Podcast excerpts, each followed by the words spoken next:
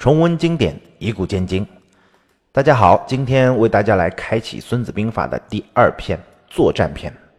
孙子曰：“凡用兵之法，驰车千驷，革车千乘，带甲十万，千里馈粮，则内外之费，宾客之用，交期之财，车甲之奉，日费千金，然后十万之师举矣。”曹操对他的注解是：“欲战，必先算其费，勿因粮于敌也。”啊，要打仗先要算算花多少钱，想想能不能从敌人那里去搞到粮食。张玉的注解叫计算已定，然后玩车马、立器械、运粮草，约费用，以作战备，故次计。他这里讲《孙子兵法》的逻辑顺序，先是妙算啊，要五事七计，看看有没有胜算。如果有了胜算在握，决定再开始打，然后就开始接着算，算什么呢？算费用，预算要算算要花多少钱。于是孙子就开始计算了。要多少兵马？要多少钱？驰车千驷的意思是什么呢？驰车就是战车的意思，驷呢就是四匹马拉的那一辆车，因为跑得快。孙子的时代，马镫还没有被发明出来，人骑在马上厮杀还不稳当，所以没有骑兵，都是战车。司马法说，一车车上配甲士三人，跟着部卒七十二人，跟后来的坦克的战术差不多嘛，就是坦克在前面开，后面跟着一堆步兵。所以一辆战车是七十五个人啊，在战车上面有三个，下面有七十二个步兵。我们读史书常常读到叫千乘之国，就是说有一千辆战车，就七万五千人的部队，这就是他的军事实力。隔车千乘什么意思呢？隔车就是辎重车，它运粮食的，什么战具啊、炊具啊、衣服啊这些物资用隔车来装。司马法说。一辆革车配十个炊事员，五个保管员，五个管养马的，五个管砍柴打水的，一共二十五个人。所以一千辆革车就是两万五千人，加起来就是代价十万。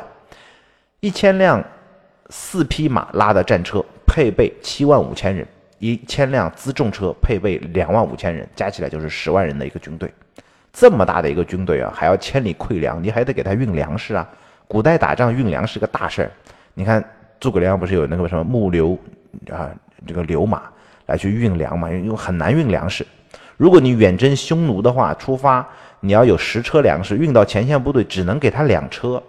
你为什么？因为你四车粮食被运粮的部队在去的路上就吃掉了，那还要留四车让他们回来路上吃，因为还有好几个月他才能返程啊。如果粮食不够，他们在路上就饿死了。所以这个比例还是比较高的。李全说：“千里之外运粮，得二十人奉一人，就是用二十个人的口粮才能运一个士兵吃的东西上去。还有迎来送往的一些使者啊、宾客啊、车甲器械的修缮啊、什么胶啊、漆啊这些材料都是钱。兵马未动，粮草先行啊，日费千金，十万之师才能运转。所以《孙子兵法》第一篇讲实力对比，讲风险评估，胜算几何。”第二篇就开始讲预算、讲费用、讲资源保障，这和我们企业经营的道理真的是一模一样。原文：其用战也胜，久则盾兵错锐，攻城则力屈，久铺失则国用不足。贾玲的注解是：战虽胜人，久则无力，兵贵全胜，盾兵错锐，士伤马疲则屈。意思就是战争是为了获利嘛。如果你打的时间太长了，消耗太大了，就得不偿失了。久铺失则国用不足，就是长期征战，国家就拖垮了。所谓汉武大帝就是一个深刻的教训嘛。咱们在历史教科书上，还有一些什么电影、电视剧上啊，汉武帝的形象是相当的高大上。而事实上，像他这么穷兵黩武，大多国家也被他拖垮了。他不仅仅把政府给搞破产了，而且全国人民都被逼着破产了。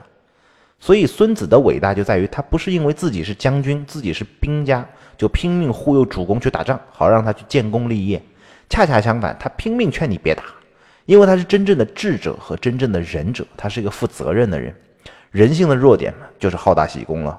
啊，不光统治者好大喜功，小老百姓也喜欢好大喜功。他当了炮灰，被填了万人坑，被搞得家破人亡，他还是崇拜那些好大喜功的统治者。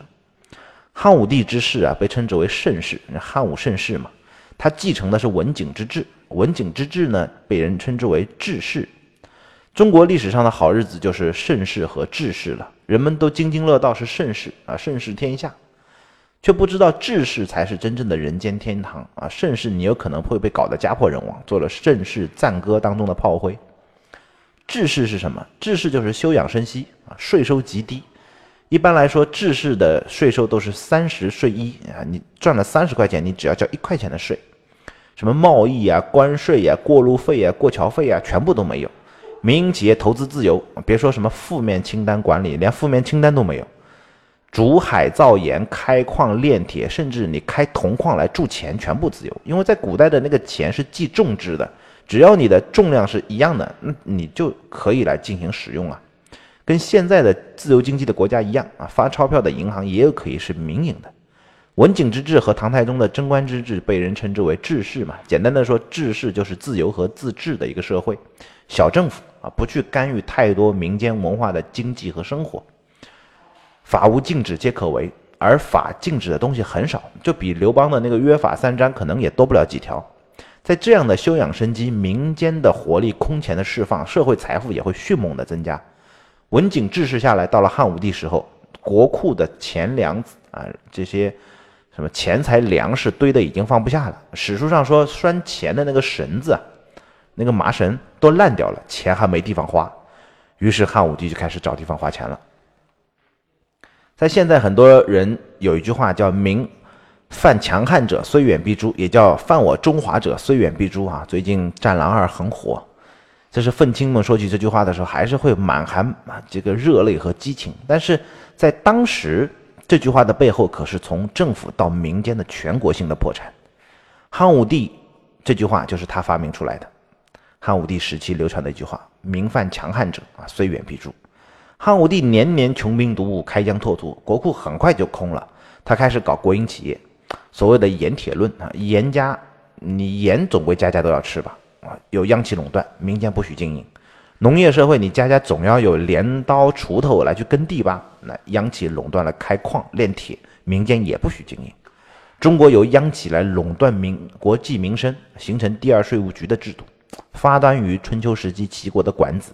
固化于汉武帝时期，一直到今天，吃盐还是央企垄断啊？盐刚刚被开放出来，有民企可以经营。你看，垄断了几千年，央企的钱很快也就不够汉武帝花了，他开始加税，加税也加到头了，他开始对社会财富的存量开始收税，要求全国中产以上的人向政府申报财产，然后课以财产税。大家当然不愿意报了，或者少报了，汉武帝于是就下令全国人民互相举报。有虚报的邻居或者朋友，你都可以向政府来进行举报。只要你举报，就可以获得被举报财产的一半。这一下子，潘多拉的魔盒被打开了，官吏趁机开始勒索，没有虚报的也被污成了虚报。所有中产以上的人全部破产。到了汉武帝晚年，国家快玩不下去了，空前巨大的政治压力让他给全国人民写了一封检讨信。他说：“朕继位以来，所为狂悖，使天下愁苦不可追悔。”啊！自今世有伤害百姓、糜费天下者，悉罢之。就是，就我从当上皇帝以来啊，所作所为非常狂悖不羁，天下因为这因为我的这些狂悖啊，过的日子很苦，已经没办法追悔了，追悔莫及啊！今天如果有伤害百姓到的所有的一些制度，就都废掉吧。这就是中国历史上第一份帝王的罪己诏，我们也把它称之为轮台罪己诏。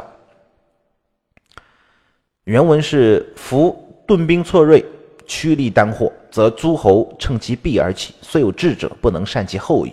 故兵文拙速，未睹巧之久也。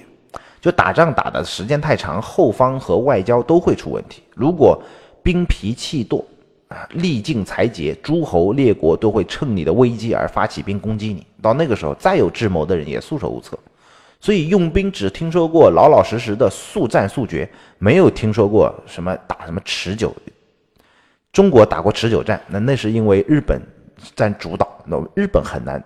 如果以日本的视角上来说，他来打持久战对他极为不利。这是为什么毛主席提出了论持久战，因为对日本不利持久，而对于中国人来说，你在我本土作战嘛，当然我打得越久对我越有利，因为你的国力会被你所。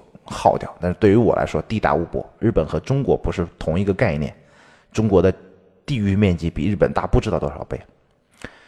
典型历史的教训是什么呢？是隋炀帝杨广，他的性格和汉武帝差不多，能力也很强，也是绝顶聪明的人。我文武双全，能者多劳嘛。他给自己取了个年号叫大业，他要做一番大事业啊。开挖大运河就是他责备子孙的大事业。如果你只做了这一件，你就真的名垂青史了。但是人生苦短啊，他要把集中力量把大事都干完。于是迁都洛阳，营建东都，又亲征吐谷浑，三伐高句丽，搞得民穷财尽，天下愁苦。为他造船，工期之紧啊，让工匠脚一直泡在水里都生了蛆了。于是杨玄感、李密等英雄趁弊而起，天下大乱，杨广也就此丢了脑袋，隋炀帝就这么没了。孙子这篇兵法是写给吴王阖闾的，不过阖闾后来也成为了这一条的反面案例，就是吴楚之争。说是吴楚之争，其实发源起源于两个小姑娘在一棵树上争那个桑叶，他们抢啊，这个棵树上桑叶是谁的，就回回去自己家里去喂蚕，吵了一架，或许还动了手，结果双方家长呢比较火爆，然后抄起家伙就打起来了，死了人，据说双方的边防官就动用了军队，最后发展成两国大战，大战的结果就是吴军攻陷了楚国的首都郢都。楚昭王逃亡了，这就是春秋战国史上第一次有诸侯国的国都被攻陷的事情。吴王那个兴奋呐，于是就待在郢都里作威作福。时间久了，越国看他在军队待在楚国，国内空虚，就趁其弊而起啊，发兵攻吴。楚昭王呢，又从秦国搬来了救兵。阖闾和秦军作战不利，他的弟弟这个时候叫夫盖，起了异心，也趁其弊而起，偷偷溜回国，自立为王。阖闾赶忙就回国平乱，好歹应付过去了。夫盖呢就率了自己的部下投降了楚国。所以阖闾打了一个空前大胜仗，但是呢却不能见好就收，反而差点覆灭了，大伤元气，什么利益没捞到，自己国家还一团糟。这没有什么利益，当初为什么要打仗呢？人总是会为了这个做事而忘了自己的目的，嗯，往往就是这样。兵文拙速，未睹巧之久也。巧的东西长久不了，就那一下嘛，就像是时尚的衣服一样，也就穿一季。最时尚的可能你也只能穿一次，就跟那些明星走什么戛纳红毯一样。标准的衬衣却能穿十多年。着速的意思，曾国藩把它理解为不急而速。从战略上来说啊，从人生道路上来说，老老实实做事儿，踏踏实实积累，每天进步一点点，二十年你就会超过所有人。功夫都在平时，都在基本面。从打仗来说呢，着速就是准备要慢，动手要快，这就是林彪著名的叫“四快一慢”的战术。四快是什么呢？向敌人前进要快，进攻时要善于出其不意，长途奔袭，抓住敌军。哎，第二个快的叫攻击准备要快，抓住敌军之后看地形选突破口，调用兵力布置火力，构筑工事，战斗动员等等各项准备都要非常快。第三，扩张战果要快。突破一点之后，坚决扩张战果，使敌军无法恢复防御。第四，追击要快，敌人溃退之后要猛追到底，使敌军无法逃跑和重新组织抵抗。一慢是什么？慢就是发起总攻要慢，要在查清楚敌情地形，选好突破口，布置好兵力火力，做好准备之后再发起进攻。林彪的四快一慢就是《孙子兵法》兵贵着速的最好的注解。